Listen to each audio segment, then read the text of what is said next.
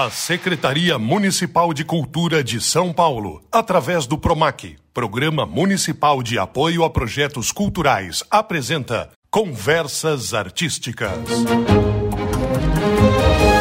Salve, salve! Estamos começando mais um episódio do programa Conversas Artísticas, produzido diretamente do Céu Navegantes e com a presença dos nossos queridos alunos acompanhando esta gravação. Exatamente. Eu sou a Camila Srouge e estou aqui com o Paulo Bonfá para fazer um papo muito legal, acompanhado de perto pelas crianças aqui do Céu, né? Nós estamos seguindo todos os protocolos de segurança, distanciamento, uso de álcool em gel, máscaras durante todo o tempo, não apenas aqui no programa, mas também durante toda a permanência dessa produção. E é importantíssimo lembrar o quê? Que a máscara ajuda a gente a manter a saúde de todo mundo, mantém a segurança, além do álcool em gel e do distanciamento seguro. Vamos fazer um programa muito legal hoje, num assunto que é paixão para muita gente, cinema com Flávia Guerra. Seja bem-vinda, Flávia. Tudo bem? Tudo bom. Obrigada, gente. Melhor agora mesmo, né? Apesar de ser comum falar isso, de verdade, melhor agora. Saudade que eu tava de fazer um papo ao vivo. A gente tá todo mundo com saudade de bater papo ao vivo, né? Flávia, você atua numa profissão que é diversão para a maioria das pessoas. Você é jornalista e é crítica de cinema. Portanto, seu trabalho te obriga a ver muitos e muitos filmes, bons e ruins, coisas difíceis e coisas fáceis. Como é a sua rotina? É, é uma rotina engraçada, né? Às vezes, como todo trabalho, todo mundo sabe aqui, todo trabalho tem o lado bom e o lado ruim, né? O lado bom é que é isso, às vezes eu tô assim, é 10 horas da manhã, numa segunda, terça-feira, eu tô no cinema, assistindo um filme. O lado ruim é que isso é trabalho. Quer dizer, não é ruim, mas não é diversão, né? Não é aquela sensação, vou comprar uma pipoca, vou relaxar aqui, vou tomar um sorvete depois. Não, é trabalho mesmo. Então, quando a gente vê porque é trabalho, é outra outra atenção que a gente tem que ter, né? Não é que a gente não curte, né? É muito bom fazer o que a gente gosta, mas ele exige mais, né, da gente nesse sentido. Então eu tenho uma rotina assim de dividir. Às vezes tem um dia que eu tô 10 horas da manhã no cinema, né, para assistir a um filme. Agora, né, durante a pandemia isso parou. A gente chama esse tipo de sessão, gente, de cabine. Né, cabine para jornalista, mas na verdade é uma sessão em cinemas que estão fechados ainda, porque o cinema só abre lá para a hora do almoço, para a imprensa, né, para os jornalistas. E aí à tarde, às vezes, eu tenho entrevista, eu tenho debate. Na pandemia, eu acho que morei dentro de um Zoom, assim, sabe, Edu? Fazendo morei. lives, fazendo transmissões remotas de casa para poder trabalhar com o conteúdo. Muito, muito, assim. Então, a rotina da pandemia foi muito para todo mundo, né? muito cansativa, né? Eu, eu prefiro milhões de vezes fazer as coisas ao vivo. Milhões, milhões, milhões. Você sabe dizer quantos filmes você já viu na sua vida? Você já fez essa contabilidade de, ah, trabalhando, às vezes eu vi três filmes no mesmo dia e eu fui a um festival, que é quando exibem muitos filmes de uma vez só, para que as pessoas possam conhecer vários trabalhos diferentes e poder dar suas notas, suas avaliações, suas impressões. Olha, eu não, eu não costumo contar. Eu tenho amigos, gente, que fazem listas de tudo que eles viram. Anotam num caderno mesmo, ou anota no computador. Tem uma plataforma, para quem curte, que chama Letterbox, que você entra lá e vai colocando os filmes que você viu. É uma rede social de quem curte cinema, né? Então tem gente que faz até textos críticos de fato ali e tal. E aí tem gente que vê o que o outro viu, o que o outro não viu, fica todo mundo, né, se vendo. Eu entrei no Letterboxd e nunca usei. Prometi para os meus amigos que esse ano eu vou fazer isso, porque lá já fica meio um controle do que eu vi no ano, sabe? Mas eu não sou dessas de anotar, mas olha, eu acho que com certeza eu já devo ter visto, sei lá, uns 10 mil filmes. Ali. Nossa, é 10 mil muita filmes. coisa. Com certeza, porque a gente faz uma média do que a gente vê por ano, dá muito filme, juntando tudo e o que eu já vi estudando, já vi em casa em vídeo. Ah, com certeza. Deve Agora, Flávia, quando a gente fala em crítico de cinema, já dá aquele calafrio nas pessoas, né? Do tipo, ai, será que ela vai gostar do meu filme? Será que ela vai achar que é horrível? De onde vem essa sensação, esse preconceito dos críticos? Ah, é que ninguém gosta de ser criticado, né? Assim, quem gosta, né? Até crítica construtiva. Tem um meme, eu adoro ficar vendo os reels, né, do Instagram. Acho que vocês também, né? E aí tem um meme super ótimo, um reel que tá rolando que é tipo, crítica construtiva, não quero mais, só aceito Pix. Muito obrigada. que é meio isso, né? Você quando tá com um crítico, você vai ter que olhar para si mesmo e é difícil, né? Assim, eu conheço vários diretores, várias pessoas que fazem mesmo filmes. Então ele olha ali e fala: "Nossa, é mesmo, eu podia ter feito isso". Ah, eu podia ter, eu devia, eu não cheguei lá. Ou às vezes também tem uma relação boa que o cara a diretora ou o diretor fala: "Nossa, esse crítico viu algo que nem eu tinha visto sobre o meu filme e tal". Ao mesmo tempo que tem essa relação muito complicada, tem o outro lado, que é é legal ter o diálogo. Eu sempre sinto assim de amigos que são da área do cinema também, porque eu também faço documentários, né? Que quando o filme não conversa, a gente chama de conversa, né? Quando a crítica não, não dá muita atenção para um filme, o, o, pessoal do filme fica frustrado, porque a gente também quer esse diálogo. Então, é uma relação meio de amor e ódio, sabe? Mas o crítico nem sempre faz críticas, né? Ele Não. pode trazer elogios também, ele pode exaltar os pontos positivos do filme. É, exatamente. Eu não acho que é só ai, exaltei, adorei e fico lá. Tem críticos que fazem críticas, parece que quase pensando, as escritas, tá, gente? Mas pode ser também a crítica no YouTube, hoje em dia muito, né, tem videocrítica, pode ter um podcast, eu mesma faço um podcast de cinema e tal. Mas tem gente que fala de um filme quase fazendo aquelas frases prontas para ir pro cartaz, sabe? O filme mais acachapante do ano, não passe o ano sem vê-lo, umas frases que parecem slogan. E não é isso, né? É ter uma conversa. E eu acho que mais importante do que elogiar é conversar com o filme, né? É, é, essa cultura do cinema. A gente chama isso de cinefilia, né? Quem curte cinema, quem vai no cinema, conversa com os amigos e tal. Isso eu acho que é muito importante. E eu acho que a gente não pode perder, assim, como cultura mesmo, assim como quem vai ao teatro, como quem escuta música, quem lê um livro. Isso é importante, faz parte da vida da gente. Se a gente perder isso, a gente cai numa num, coisa meio McDonald's de filme. Fico lá na minha casa, assistindo streaming, não converso com ninguém. A gente vê as coisas para comentar com os outros. Não é só para ver. E... É a parte mais gostosa, né? Eu acho, né? Flávia, nosso programa chama Conversas Artísticas, né? Tudo que é arte, cultura, tem o gosto pessoal. É subjetivo. É diferente da matemática que sempre um mais um dá dois.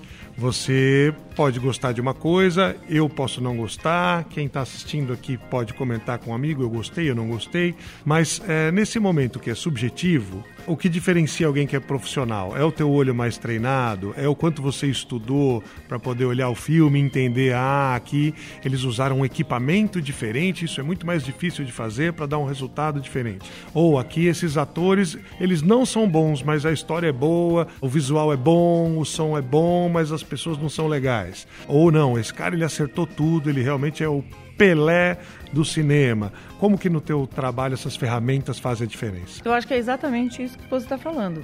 Às vezes a gente vê um filme e o filme não é perfeito, porque a gente fica meio é bom e é ruim, isso é muito 880, né? Quando o filme não é perfeito, mas às vezes ele dá, eu brinco assim, que eu gosto muito de filmes imperfeitos, que não é perfeito. Ele tem problema ali, às vezes a fotografia, ele não teve muito dinheiro para fazer, a produção é mais, né, mambembe, mais amadora, mas ele me dá momentos cinematográficos muito incríveis. Às vezes você vê um filme, a história em si não está tão bem contada, mas o diretor filma de um jeito que te deixa uma sensação. Então eu acho que quando a gente tem um olho treinado, a gente olha para isso assim, por o que é cinema ali dentro, né? E não se está tudo bonitinho, feito. É que eu brinco assim, que é quase como se fosse aquele bolo maravilhoso que você olha, tá perfeito, lindo, é o mais lindo do mundo. Você come, não tem gosto, não tem sabor, tem. E às vezes você tem um bolo feio que você fez em casa, ficou meio mais ou desmontou menos, no desmontou meio no meio, mas você come aquele aquela coisa linda que te dá uma sensação. Então eu acho que eu estou fazendo uma comparação besta, mas às vezes tem isso. Você vê uns filmes que você fala, eu não consigo ver o que está errado aqui. Tudo está certo, mas ele não tem alma. Ele não tem verdade. Então eu acho que isso da nossa nosso olhar técnico ajuda muito. E sem ser assim, eu acho que tem um erro. Só resumindo aqui, de muita gente que é crítica e crítico, enfim, que é você analisar o filme pelo que você acha que ele tinha que ser e não pelo que o que ele é. Resumindo é assim, o que eu faria se eu tivesse no lugar dele versus o que ele fez, que é diferente do meu pensamento. É isso. Porque eu acho que X pessoa tinha que ter ido por aqui, isso não significa que o filme é ruim por causa disso. E eu acho que na crítica tem muito isso. Que é humano mesmo, né? A gente bota nossas expectativas, aí não casa com a expectativa, aí você fala, ah, não, eu acho que ele tinha que ter ido por esse caminho. Não foi.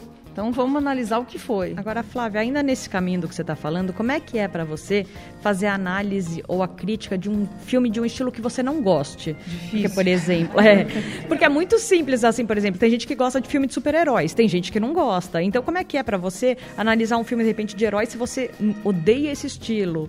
Ou uma comédia um gênero. romântica? É um terror. gênero. Eu é, não assisto exato, filme de terror. terror. eu tenho restrições. É. Aí eu preciso olhar e avaliar se aquele filme de terror foi bem feito. Claro, exatamente. Eu costumo dizer que eu gosto de tudo. Eu gosto de cinema bom. É igual música. Eu gosto de música boa. Pode ser um sertanejo, pode ser um funk, e às vezes tem dia que eu quero ouvir música clássica.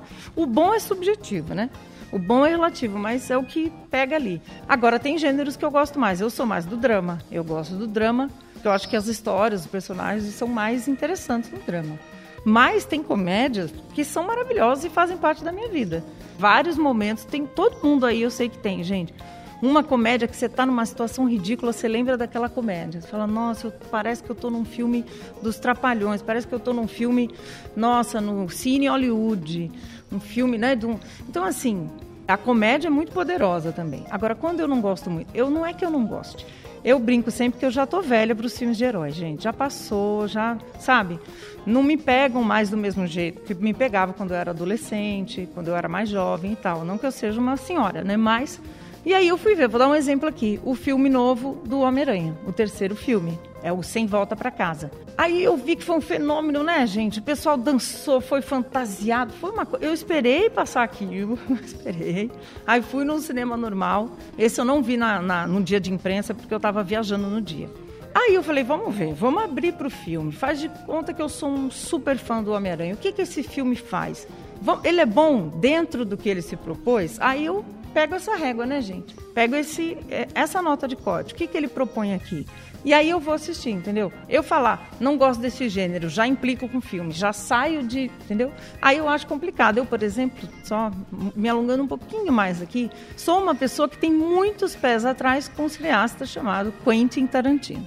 O Tarantino é incrível, já foi incrível, maravilhoso e tal, mas faz tempo que ele não me dá algo que me surpreende como crítica, como jornalista, ainda que tenha gente que ache, né, o Era Uma Vez em Hollywood uma obra-prima dele, e eu acho um filme incrível. Mas ele não, não me pega. Eu assisto, assisto, escolho crítico, acho interessante e tal, mas não é um cineasta que, sabe, me emociona.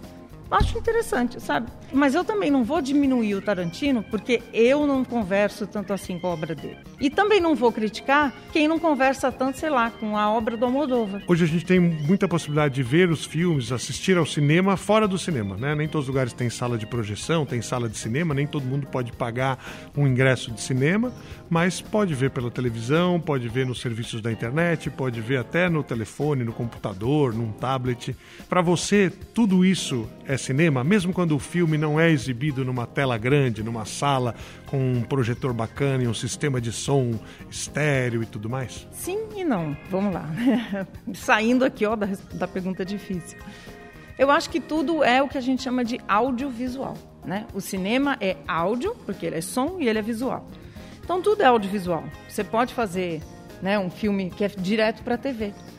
Hoje em dia é mais raro, mas antes, antigamente, quando a gente não tinha nem internet, tinham filmes que iam ou para o cinema e alguns iam direto para a televisão. Nem passavam para o cinema. Hoje em dia, né? Passa no cinema, depois vai para Netflix, vai para Amazon, né? Vai para várias plataformas aí. Eu acho que sim, tudo é audiovisual. O cinema, aí é- isso é coisa de crítico. Vamos lá, é uma coisa mais, né? Sofisticada de analisar. O cinema, eu acho que ele tem que propor mais ousadia não precisa ser perfeito, mas ele tem que pensar uma linguagem. É como se fosse assim a literatura.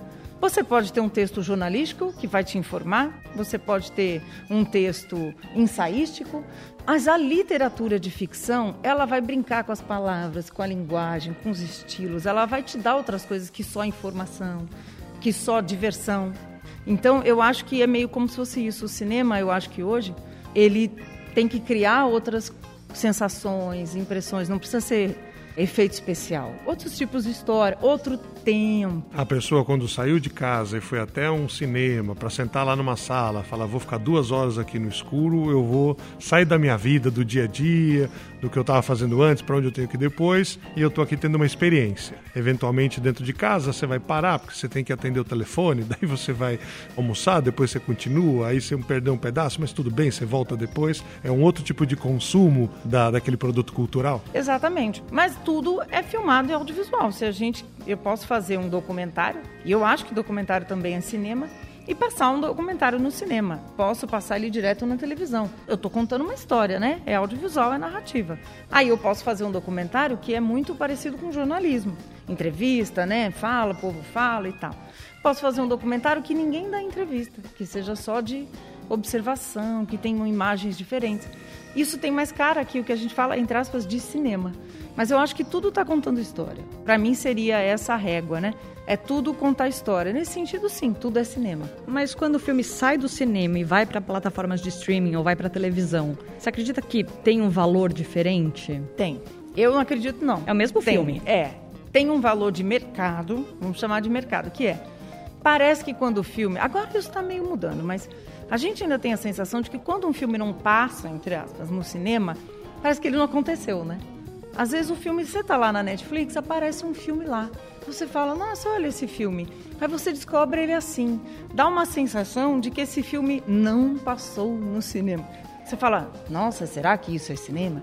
E isso agora está mudando mais. Eu vou dar um exemplo aqui. Tem um filme chamado é, O Ataque dos Cães, que está na Netflix. Ele entrou direto na Netflix. Ele não entrou nos cinemas aqui no Brasil. E o filme apareceu lá. E ele estava meio escondido, fica lá, o algoritmo te mostra, mas você, as pessoas começam a ver e comentar. Mas muita gente prestou mais atenção no filme, quem não é né, cinéfilo ali, que está ali, porque o filme foi indicado para um prêmio que chama Globo de Ouro.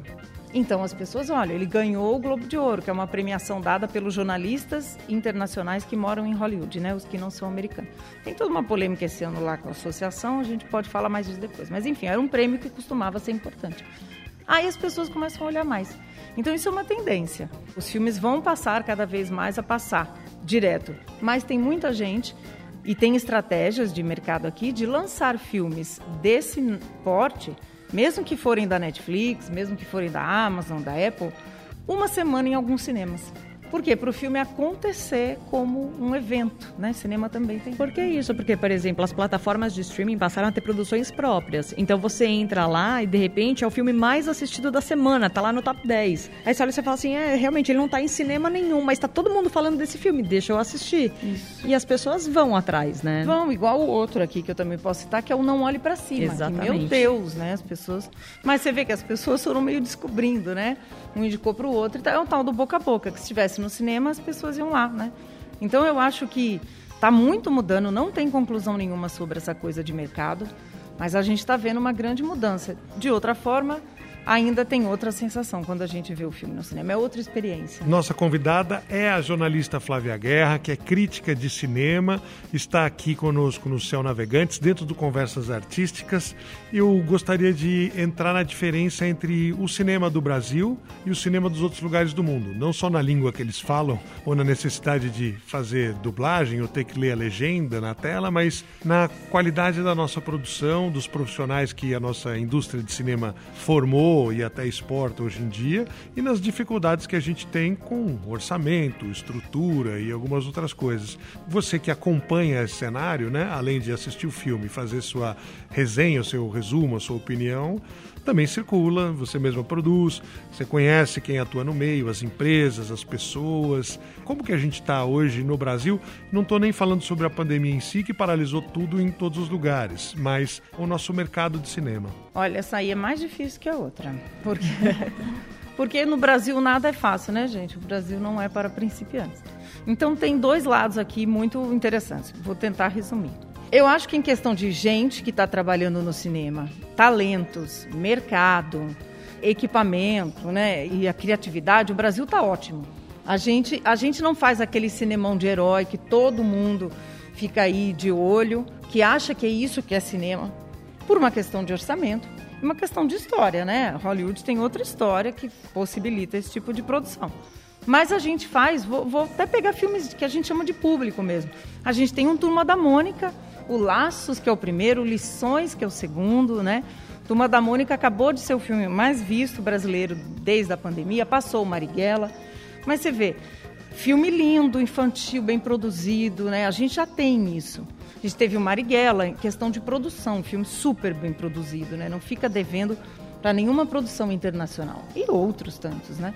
A gente vai para festivais importantes, Festival de Cannes, a gente teve, por exemplo, Aquários e o Bacurau, que competiram a palma de ouro. É, legal que você usou a palavra competição. Desculpe intervir aqui no meio, mas para explicar para o pessoal, os festivais eles são como concursos ou competições. Isso aí. Você exibe os filmes, mas também os filmes vão recebendo notas, avaliações para dizer, olha, esse foi o melhor, esse aqui ficou entre os três melhores, esse aqui não gostamos. É. Em geral, que não gostaram não ganham prêmios, é isso. Mas tem melhor filme, melhor direção, tem melhor figurino, que é como as pessoas se vestem no filme, né? melhor direção de arte, como é que tudo foi, como as casas são no filme, como os cenários são. Então tem muitos aspectos aí que são julgados. Então o Brasil, se a gente pensar nos principais festivais internacionais, que é como se fossem as Copas do Mundo, é a Copa do Mundo, a Olimpíada do filme. O Brasil está sempre representado apesar da gente ter, né, não ter esses filmes comerciais de heróis, catástrofe. A gente adora um filme de catástrofe. Você está falando muito de filmes com efeitos especiais. Filmes né? é. A gente até trabalha muito bem já com efeitos especiais, mas a produção para fazer isso, todo aquele efeito que tem que fazer depois, isso é muito caro, né? Então os nossos filmes costumam ainda ter orçamento menor muito menor comparado com o filme americano, né, desse pote.